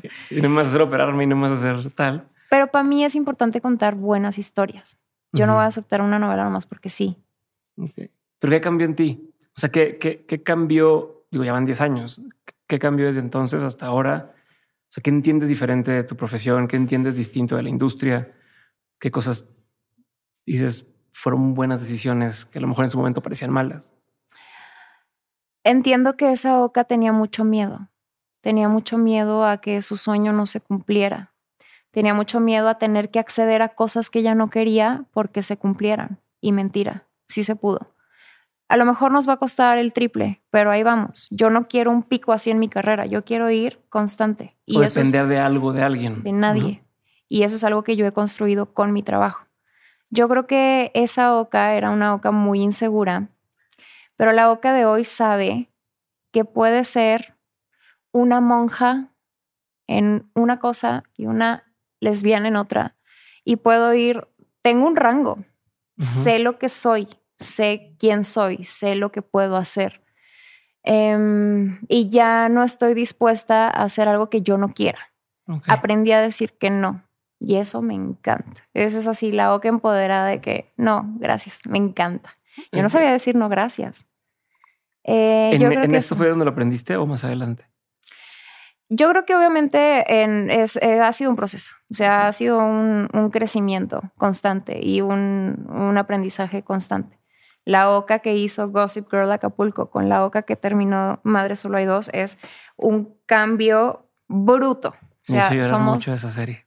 No, ¿no te gustó? Me hizo llorar. Ah, no, me hizo ¿de llorar. verdad? Sí, Ah, pues acabas de ser papá. No, no, todo sentía horrible, horrible, Claro. horrible, Sí. horrible.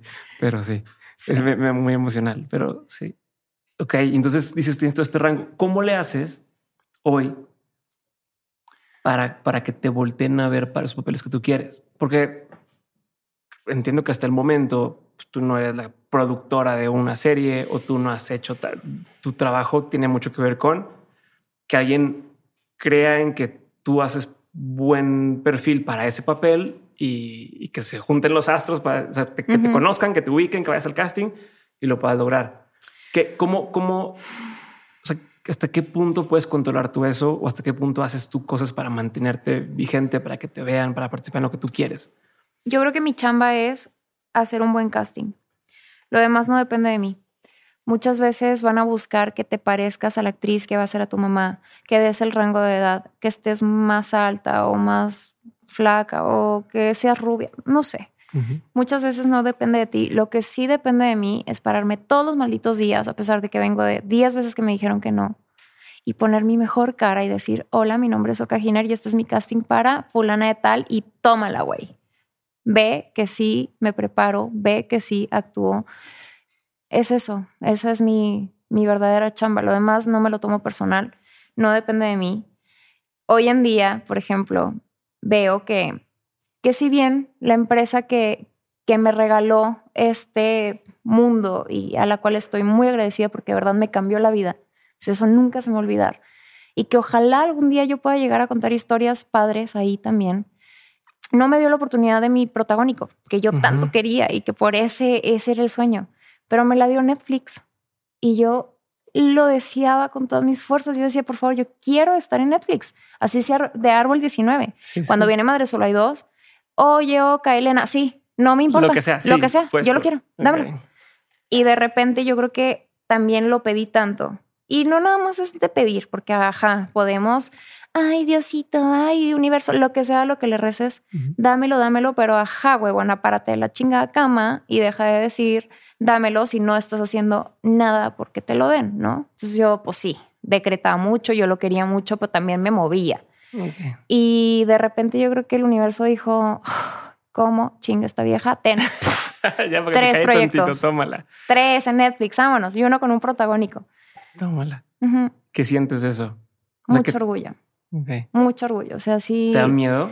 No, no, no. Esta, esta sí es ¿sientes una. presión así como de "Uta, hora, hora de demostrar lo que yo he estado haciendo todo este tiempo y que me vayan a decir que sí o que no. O sea, no.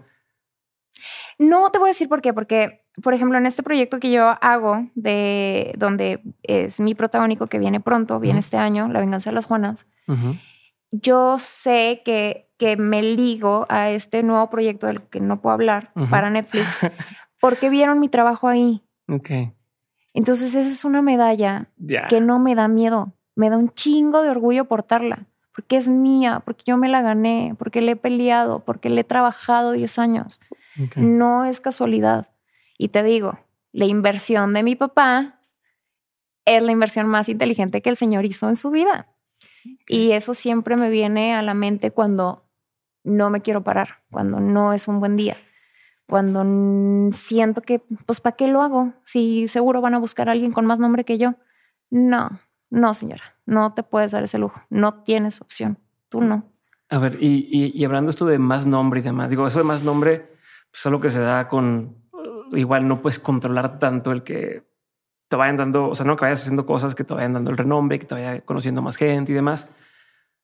Pero en el Inter, ¿cómo trabajas hacia, hacia llegar a eso? O sea, me refiero a en el día a día, Ujú. ¿no? Porque me imagino que no todo el tiempo son producciones y entre una y una de pronto hay lapsos de no está pasando nada. ¿Cómo se prepara alguien? No sé si me estoy explicando. O sea, si yo Sí, fuera sí. tenista, pues ah, temporada de eh, fortalecer y luego de, de estar jugando y luego así de torneo y luego otra vez de tal, tal.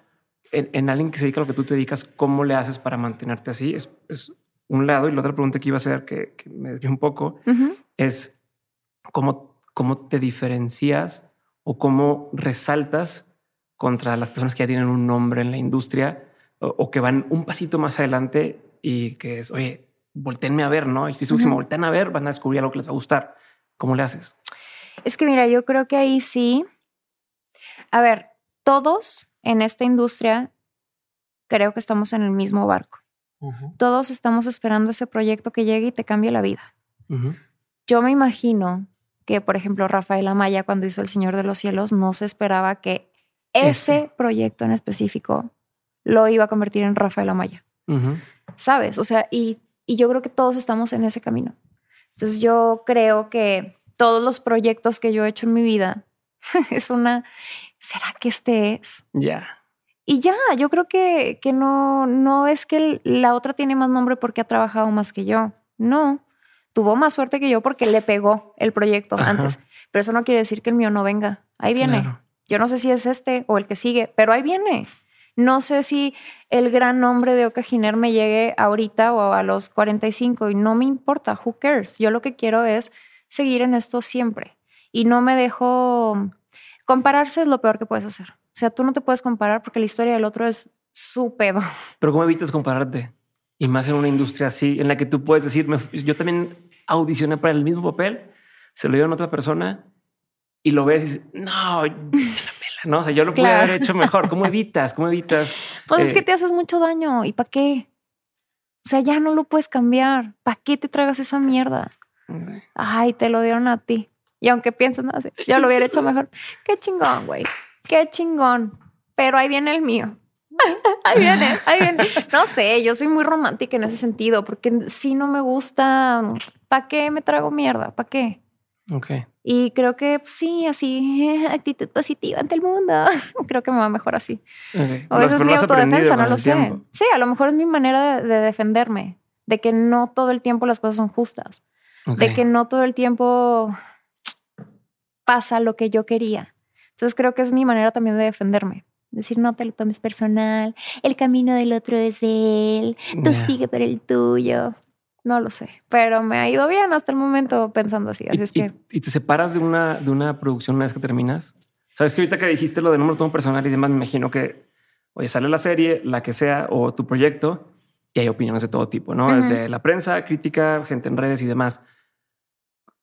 ¿Te sigues sintiendo como, es que yo soy esa persona que está así? O, o es, yo ya acabé, lo que sigue. O sea, ¿cómo, cómo? Porque aparte grabas, pasa tiempo, sale, ¿no? Y apenas va a salir y es rueda de prensa y rueda de prensa y rueda de prensa. Tal vez un personaje que hiciste a lo mejor hace seis meses, hace un año.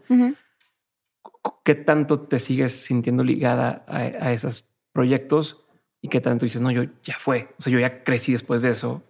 No, yo creo que sí hay proyectos a los que les agarras cariño.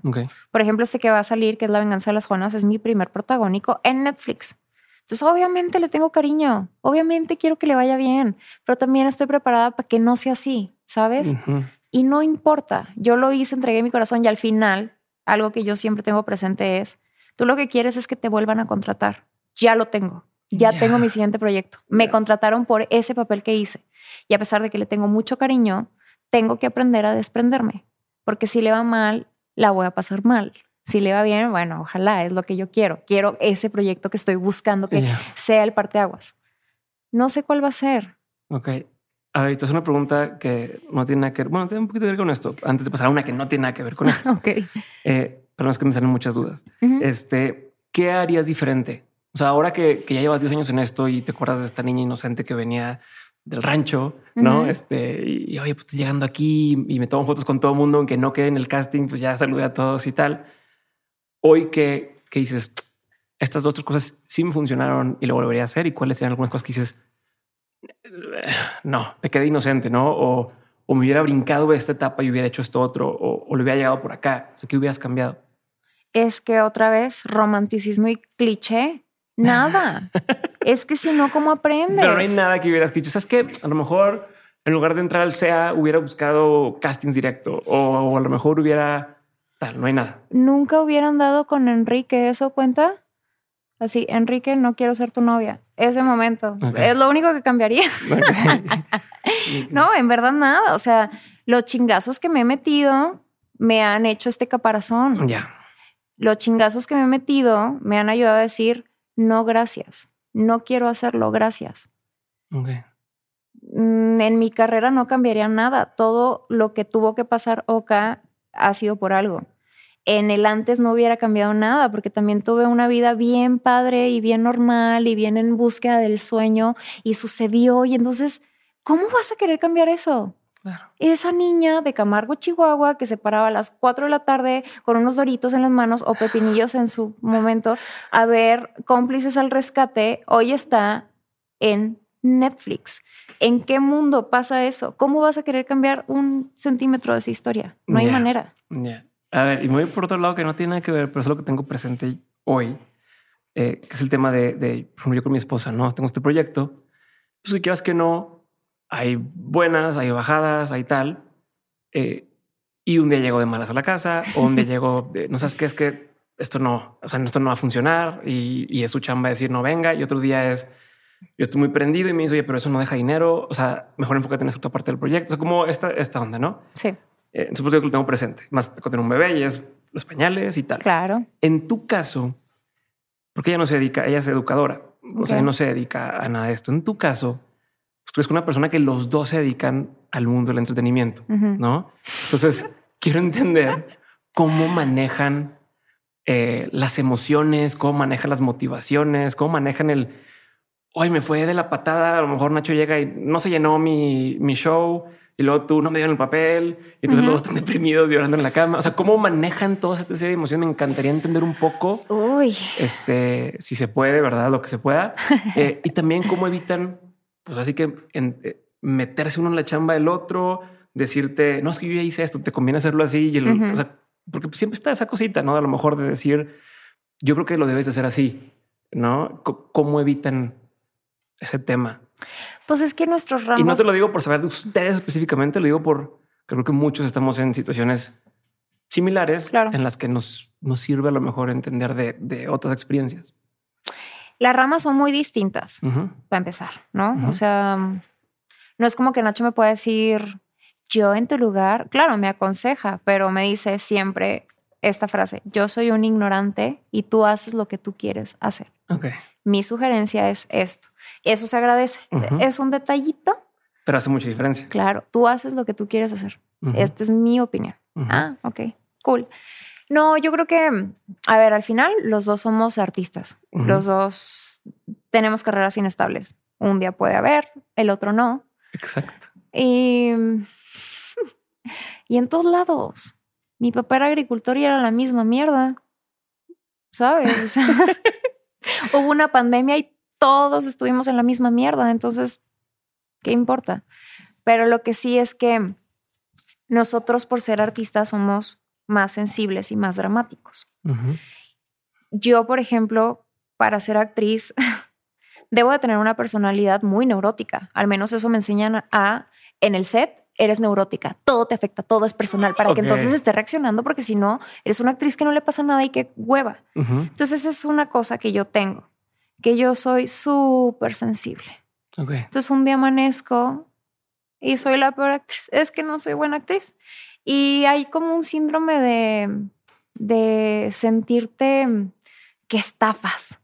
De que es que no sé qué hago aquí, o sea, ni siquiera soy buena. Del síndrome del impostor. Del impostor, exacto. Y Nacho es igual. Del estafador. y Nacho es igual, o sea, un día llega y me dice, es que no soy buen comediante. Es que si no lleno, Qué loco. Afortunadamente han sido más las veces que uno se cae y el otro está chingón para levantarlo que las veces que los dos nos vamos a la mierda. Cuando los dos nos vamos a la mierda, bueno, la solución es. ¿Qué haces? ¿Qué estrategia usas? ¿Qué, qué, funciona para salir de ese hoyo? Alitas de Hooters. Una nieve Hershey's. No, yo creo que tanto Nacho como yo somos muy pro terapia. Y los dos estamos muy en conexión con que está bien sentirse mal a veces. Solo hay que ponerle un límite. Y moverte. O sea, no es un tema de no, no, no, ya lo que sigue, no te sientes mal. No es, estoy viviendo esto, lo siento. Un ratito. Pero a ver, ajá. ¿Te sientes mal actriz? Sí. ¿Y qué vas a hacer? No sé. Pues te pones a estudiar. Entonces, mañana mismo encuentras un curso y te metes a ser buena actriz. ¿Ya? Ah, buscarle. Ok no sé, solo no te quedes ahí estancado y está bien sentirse mal a veces, pero no te vas a quedar ahí toda la vida, ¿no? es como de, estoy gorda mientras comes doritos en el sillón. Pues no, güey, llórale un ratito, chingate el dorito, pues levántate y ya salgo. No te la vas a pasar ahí. Chingón. Ok, vamos a la sección de preguntas concretas. Ok. Ok. La pregunta es concreta, la respuesta Concreta. no. La ¿No? respuesta puedes, puedes ahondar si quieres, pero yo lo que voy a hacer es que terminas y cambio la siguiente. Ok. No, son los siguientes que tienes que responder así rápido. No es. No es lo ¿cómo primero que se me venga a la mente. No es 100 mexicanos dijeron. Ah, no. ok. Este. Eh, ahí te va. ¿Cuál ha sido uno de los peores consejos que te han dado? Mm, piensa mal y acertarás. Mi mamá, todo el tiempo. Mi mamá es, es, es fatalista. Piensa mal y acertarás. Y entonces ahí me tienes a mí de que "Ah, Nacho no me ha contestado. Seguramente me hago mucho daño yo sola. O sea, sí, sí te pasa eso. Sí, mentira que piensa mal y acertarás. Piensa mal y acertarás si estás loca. No, ¿por qué? ¿Por qué piensas mal? No, no. Híjole, tu mamá le van a estar zumbando las orejas ahorita. Ojalá no lo oiga. No, sí lo va a ir, es lo peor. Pero sí, mamá, señora. eres pesimista, la- Saludos, la- señora. la- es fatalista. Pero bueno que la acompañó en su primera audición. No, yo amo a mi mamá. O sea, Segunda pregunta, ¿cuál ha sido uno de los mejores consejos que te han dado? solo lo vacío se infla. A ver. Y esto fue así en mi en Gossip. Teníamos un, una persona, una compañera en especial que era dificilísimo trabajar. Y yo, yo aprendí todo lo que no se debía de hacer con ella. Yo veía cómo trataba mal a la gente. Yo decía, oye, cabrona, la gente del staff, la gente que viene a acomodar los cables, tiene mm, por lo menos unas cinco horas más que tú y yo aquí. Y se están partiendo el hocico y no se están quejando porque el sándwich trae Y mayonesa. al final a esa gente no le llegan los aplausos. Exacto. Y, y ya, llegó un momento en el que yo creo que ya nos tenía hasta la madre a todo el mundo. Un día hizo un desplante muy feo en maquillaje. Era un ojete, básicamente. Era una culera. ajá. Esa es la forma de describir a esas personas. Y, y me acuerdo que la, la peinadora. Isa, mientras me hacía mis trencitas, me dijo, Oka, tú nunca dejes de ser lo que eres. Solo lo vacío se infla. Y yo, tómala, sí es cierto. Entonces yo me puse en, en la arjona de que solo lo vacío se infla. Tiene súper sentido, claro, porque si un globo está vacío, pues se Exacto. infla. Ok, me gusta. Está buenísimo. Ajá. Muy bien. Tercera pregunta. ¿Qué es algo que la gente no sabe de ti que si supiera le sorprendería? A ver, ahí te va.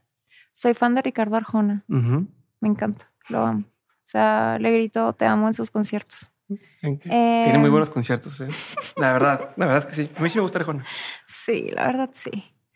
Pero aparte creo que es intelectual y todo. o Ya, sea, ya me hizo- ya, tú sí crees. ok. sí, sí, o sea, yo sí le encuentro la No, profundidad a a mí sus palabras, gusta. lo siento. Aunque me volteen a hacer caras aquí, a mí sí me gusta. Algún día lo quisiera también tener aquí. No, lo siento, o sea, de que amor, dime si eres tú el que te mueres o soy yo el que te mató. O sea, perdón, hay demasiada profundidad dentro de eso. Yo sí lo amo mucho, Dime la que verdad. no, pero a veces pero, como cuentagotas ajá, y- pero sí, deja la puerta abierta. No, no, o sea, claro. sí, pues sí, Arjona, my love. Ok. Sí, eso. Esto va em, como un clip, ¿verdad? Para que vaya directo a, a Instagram nada más. Así que lo. Soy un barril sin fondo de doritos rojos. Uy, yo también son mis favoritos. O sea, Pero sí. con botanera. No, no, yo con Valentina. O con el caldito de chile del- de los jalapeños de la costeña. Ya.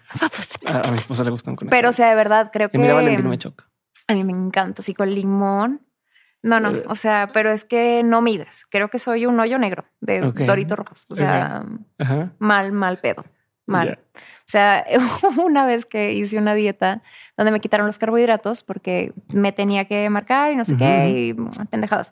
El caso es de que yo estaba de un humor tan de la chingada. Tenía a Nacho harto. Así, ¿Qué? No sé. Así, pero ya en, en este Sí, pedo, ¿no? sí. Nacho llegó con una bolsa de doritos rojos gigante y me la aventó. Y me dijo, trágate esa mierda ya. Trágatela. Trágatela. Y sí, me volvió el alma al cuerpo. Me encantan los doritos rojos, soy fan de Arjona. A mí, a mí eso, los doritos rojos y los que seguías de harina es como mi. Cuando esos días que dices, hoy estuvo pésimo el día, ya tengo o toda una semana así en chinga. ese es mi comfort food de unos doritos rojos con salsa, unas quesadillas de harina. Uf, qué rico. Pero bueno. ajá, Y si suena la alerta sísmica, me convierto en muy mala persona. Puedo ¿En qué empujarte si te me atraviesas. O sea, Ok, el es- no corro, no grito, no empujo, no aplica para mí. Y no importa la edad que tengas. No eres, no importa si eres un niño menor que yo o eres una señora. Tú en- vas a salvarte, yo corres. empujo. Me vale madre. No te me atravieses. O sea, de verdad. ¿Te tocó? Sí. Y empujé gente. Por eso- creo que esto es también una parte así como de, por cierto, señora del piso 8, lo siento mucho. Muy bien. ¿Qué es una opinión eh, que poca gente comparte contigo? Yo creo que el árbol genealógico se puede cortar. Ok. Que te inculcan mucho que la familia es lo único que uno tiene y no es cierto. Si alguien irrumpe en tu paz mental, en tu, sí, en lo que sea, que te llegue a lastimar, que te haga daño a ti, que em, represente una amenaza, no importa si es familia, a la chingada. Y mucha gente es como de, no, Caperenin, no, me vale madre, a la chingada dije. Ok, súper. Eh, libro, película, serie, documental que te haya marcado, o sea, que haya hecho un antes y después en tu vida. O sea, puede ser uno de cada uno, puede ser nada más de una cosa, no, sientes que tienes que cumplir. O sea, si no te marcó un antes y después, no, no me interesa. Ok. Bueno, documental. No es como que me marcó la vida ni nada por el estilo, pero lo recuerdo mucho. No, sí, justo. O sea, me lo preguntas si me viene y no sé por qué. Eh, Nacidos en el Burdel. Es un documental en la India. Es, es una, una fotógrafa profesional que se va a la India y entonces hace como un experimento de traerse a niños que han nacido en el burdel y, y, les da una cámara y a ver qué hacen. Y entonces tienes que verlo. Es una joya. Y a mí me marcó brutal. O sea, no sé qué estaba yo buscando, qué fibra tocó, pero hay un niño en específico que viene de la nada, que nació en ese lugar sin posibilidades y se convierte en un fotógrafo que te cagas. Y es exitosísimo y le va cabrón y, y me voló la cabeza ese documental. Y aparte que yo no conocía esa realidad en la India. Muy fuerte. Una serie, bueno, acabo de terminar Mayor of Easttown y me voló la cabeza. Creo que al final, ay, voy, a spoilerear aquí, no, olvídenlo. Iba a decir una tremenda pendejada, pero, sí, me, me tocó fibras muy sensibles porque la partida de mi papá fue algo que me dio en la torre. Y entonces me identifiqué mucho, te digo, desde que la veía yo decía, eso es Camargo, la actuación de Kate Winslet, la manera de la amiga de volverme pedazos y yo dije, ¿en qué momento? O sea, el guion es absurdamente bien hecho y no te ves venir nada y entonces lo que creías que era el conflicto inicial te pasa por encima y es como de, no mames, claro, nunca vi eso y una genialidad, o sea, que yo decía, no, no, la, la tienes que ver, es que la tienes que ver. La tienen que ver todos, véanla. No, lo máximo. O sea, que, dije, o sea, una clase magistral de actuación. Gracias, Kate Winslet y todos los demás. Que no y, sé y el resto, y el resto. Y el resto. Y toda que no es. Exacto. Y un libro. Ahí va a sonar bien tonto. Yo te acabo de decir que yo he leído demasiado y vas a decir, mentira que has leído, pero ahí te va. El Principito. Ok. Yo creo que fue así de los primeros libros que, que yo leí y que me encantaba este mundo de fantasía. Pero hoy que lo volví a leer cuando entré al SEA, porque fue así como una tarea leer el principito, le encontré otro significado totalmente. O sea, desde que empiezas, desde que abres y dice, para ti cuando eras niño. Mierda. O sea, ya, me volviste mierda. ¿Viste la película? No, hay película. Hay una película eh, como animada, pero sí está bien chida. Oh, y la voy a ver, la voy a ver. y tú tienes que ver Mare of Sí, lo voy a ver, pero ve la película al principito y me dices qué tal. Vela con Nacho, a ver si no están llorando los dos. Te lo prometo. Ok. ¿Y qué más? Te igual te identificas de otra forma porque es la historia del principito dentro de otra historia. Entonces está, está chida. Ok. Entonces era serie, documental, película. Ah, película. Em, eh, la La Land, obvio. Okay. La La Land. No hay ni que explicar nada. Así. Así. La La Land. Lección más memorable de tus padres. Lección.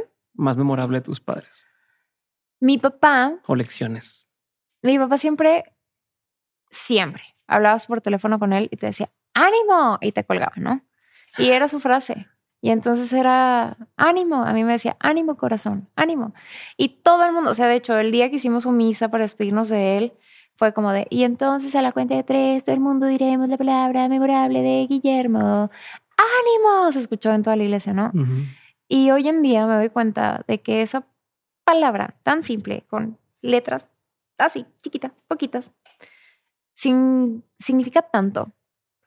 Y creo que no sé si contestas tu pregunta porque no es una lección. O sea, simplemente es algo que yo me repito en mis momentos más oscuros, en mis momentos de derrota. Es ánimo, vámonos. Y aplica para todos lados. No sé, romántico. ¿Y de tu mamá? De mi mamá, uff, es que de mi mamá he aprendido tanto. Mi mamá fue muy dura, dura en el buen sentido. Porque recuerdo que mi papá era una persona muy sensible, era una persona que, que le afectaba tanto las cosas que se tiraba al piso, que yo tiendo a ser así. Pero también de mi mamá saqué lo aguerrida. Él, mi mamá no para, mi mamá siempre está buscando una solución. Mi mamá es como yo, no tiene opción y va y tras y no le importa con quién tenga que hablar o a dónde tenga que llegar, pero mi mamá es la... Mm, sí, es esta, esta mm, capacidad que la señora tiene de moverse a... Creo que eso es lo que, lo que le aprendí más a mi mamá. Yo soy una fusión muy bella de mis dos papás. Tengo lo bueno de cada uno. ¿Tienes rutinas diarias? No, no tengo rutina. Mm, no porque me cague, no porque, no por hacerme lo interesante, no. Lo que pasa es que mi vida es así, o sea, un día tengo proyecto y el otro no, entonces nunca es como que tengo una rutina. Trato de desayunar a cierta hora, trato de ir al gimnasio a, cierta hora porque después ya me da hueva, pero rutina como tal no. ¿Qué haces cuando no estás en proyecto? Mm, la paso mal. la paso muy mal. Eh, cuando a mí me das tiempo de ocio, pienso demasiado las cosas y la paso mal. O sea, dudas o que te cuestionas. No, es que hago pura pendejada. O sea, de que ahora sí tengo tiempo, voy a ser emprendedora y hago pura estupidez. O sea, ¿qué has hecho? ¿Qué, qué intento has hecho? Una vez intenté vender ropa, fue el peor fracaso del mundo, me terminé quedando con toda la ropa. Otro día invertí en un antro y me estafaron. Em, un día intenté, ¿cómo? ¿Van a vender la flotilla de, de CFE? Claro que quiero un coche. ¿Cuánto te deposito? 30 mil pesos, por supuesto. Y el resto después, va, me estafaron. O sea, cuando no estoy en proyecto, estoy tratando de ser emprendedora y la paso muy mal porque la cago tras la cago tras la cago. Definitivamente hay gente que yo admiro mucho, que es emprendedor y que le va buenísimo. Yo no voy por ahí. Eso no es lo mío. Lo mío es otra cosa. Ok. ¿Qué es algo que tu cerebro tiende a tratar de hacer y que tienes que trabajar para que no se vaya para allá? Mm, matar a Nacho. sí, a veces como no, no, no queremos ir a la cárcel. No lo mates. No me conviene, no me conviene. No, no, lo mates. Em, a veces eh, hay una parte en mi cerebro que le llamo toxoca porque es la oca tóxica. Okay. Y entonces esta oca que viene a decirme, no te vas a quedar con el papel, no lo estás haciendo bien, no eres buena. ¿Para qué vas? Están buscando a alguien más famosa que tú. Y cuando viene Toxoca, le digo, te callas el hocico. Gracias. Y ya, eh, peleo mucho conmigo misma, con mi lado tóxico con Toxoca. O sea, pero lo sigues, o sea, sigues teniendo esos pensamientos a pesar de que tienes tres proyectos en Netflix. Sí. Sí. sí, yo creo que nunca se van a ir porque uno entre más consigue, más quiere. Mm. Yo de hecho siempre le he dicho a Nacho, mira, no me importa lo que esté pasando en mi vida a mis 32 años porque yo quiero ser mamá, yo quiero. Y yo me conozco. Sé que cuando esté a los 32 años, por poner un número, ¿eh? a pesar de que ya haya logrado un chingo de cosas, todavía no he logrado esa. Ya. Entonces no me importa en qué momento de mi vida estoy, no me importa si ya lo logré o no, recuérdamelo, porque tengo que hacerle campo también a esa parte de mi vida que quiero. Okay. Que luego platicando con amigas actrices, es como de, güey, me quedé esperando y a pesar de que lo tenía, pero yo quería más y se me fue el tiempo y ahora estoy batallando y ahora no pude. O amigas por lo contrario que me dicen, güey, nunca vas a nunca va a terminar de ser suficiente. Entonces, date espacio, ¿no? Ajá. ¿Qué es algo que la gente tiende a decir y acá que lo escuchas dices, eso es bullshit? Bueno, no me voy a poner tan profundo, esto es una tontería, pero cuando leo gente vendiendo pastillas mágicas para adelgazar, me da algo. Ok. O sea, existe una oca que también le gusta pelear en Facebook desde un perfil que obviamente no es público. Ok. y me da algo, o sea, se me retuerce algo. Cuando veo así, baja de peso en 15 días, me da algo. Ok. ¿Y No si troleas? puedo. ¿Sí les escribes cosas? Sí, ¿Sí te peleas? Sí, sí, ¿Como me Nacho? ¿También se pelea? Sí, me peleo. O sea, se dan fuego. No, no, pero yo soy más inteligente. O sea, el otro lo hace desde su cuenta pública y le sabe a culo.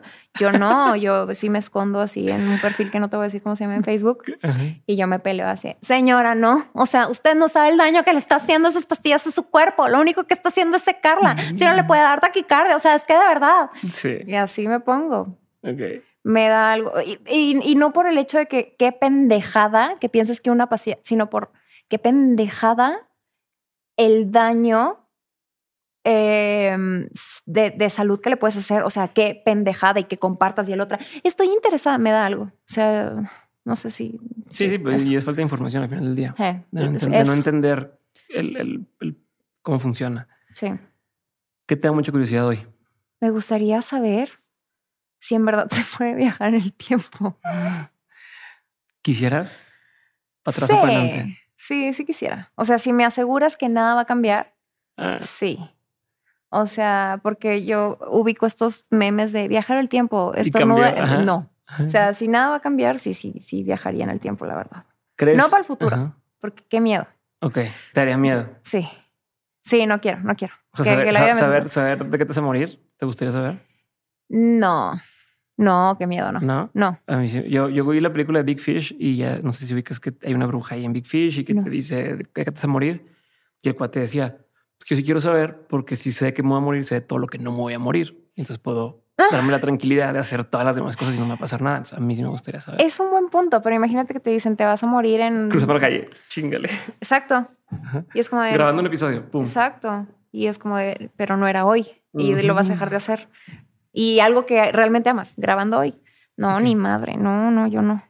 Pero para atrás sí. Para las cosas que ya sé que ya pasaron, sí. A ver, ¿y crees? Porque hace rato dijiste de yo me, me lo, lo vi tanto, lo vi tanto que se cumplió y demás. ¿Crees en cosas del destino, la suerte, este, en cosas de ese tipo?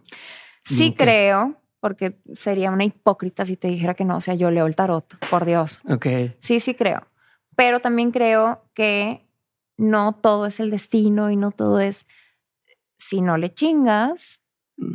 si no haces nada, pues el destino tampoco, ¿no? Es como mi destino es ser la mejor actriz de México, ajá. Y no pero fue en párate. casting, y no fue nada. Exacto. Ok. Párate de, de la cama. Ok, última pregunta. De todo lo que has vivido, tanto en lo personal y en lo laboral, has tenido un montón de aprendizajes. Si tuvieras que quedarte con tres aprendizajes que quisieras tener siempre presentes, que fueran como esta brújula que marcan el camino, ¿cuáles serían? Quisiera englobar en una sola todo lo que estoy pensando para no quedarme sin las otras dos. ¿Me puedes decir unos más? si Ok. quieres? no pasa nada. Sé disciplinada. Aprende a poner límites. Nunca hagas lo que no quieres hacer. Creo que va con los límites. Espérate, tengo otra entonces. A ver, aprende a poner límites. Ya, ya, ya sé. Gracias, disciplinada. bye, se acabó esto. no, no, yo tengo otra. Como el genio de la lámpara me vale, yo tengo otra. Y Ser disciplinada, pon- poner límites. Ajá, poner límites y disfrutar más el ahora. Disfruta más el ahora. Sí. Como que es eso. Nunca termino de disfrutar porque ya estoy en. Sí, sí, qué bueno, buenísimo mi protagónico. ¿Qué sigue? ¿A dónde voy? No, date el chance. Abrázalo, también te lo ganaste. Disfrútalo. Sí, esas tres. Listo. Ay, Gracias. No, a ti, gracias. ¿Cómo te sentiste? No, pues me pasaste por todas las emociones del universo, casi Me hiciste chillo. llorar varias veces. O sea, estaba a punto de llorar. No, pues yo también. no puede ser. Sí, mi papá es un tema bien sensible siempre. No, no quería, digo, aquí no estás en el show de Jordi, no quería hacerte llorar. O sea, no era, no era así como de, cuéntame, tu papá, ¿qué te dice? O sea, Claro. no, no, no es la idea, pero, pero no, gracias pues por compartir y por abrir. No, creo que está padre también. Gracias por haber escuchado este episodio con Oka. Si te gustó, puedes compartir en tus historias lo que más te gustó. Coméntame en YouTube o en cualquier otra red social. Y no olvides hacerle saber a Oka que te gustó su episodio. A Oka la encuentras en Instagram como arroba okaginer, Oka con K, Giner con G. Y es todo por ahora. De verdad me encantó que escuchas este episodio. Y sin más ni más me despido. Nos vemos en el siguiente episodio de Mentes. Bye.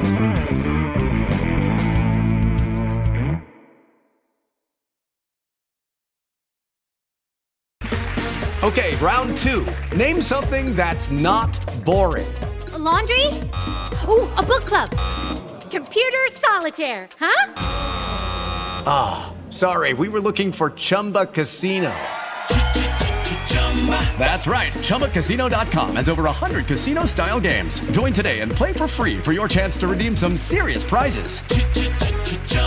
ChumbaCasino.com. No purchase necessary. Full prohibited by law. 18 plus terms and conditions apply. See website for details.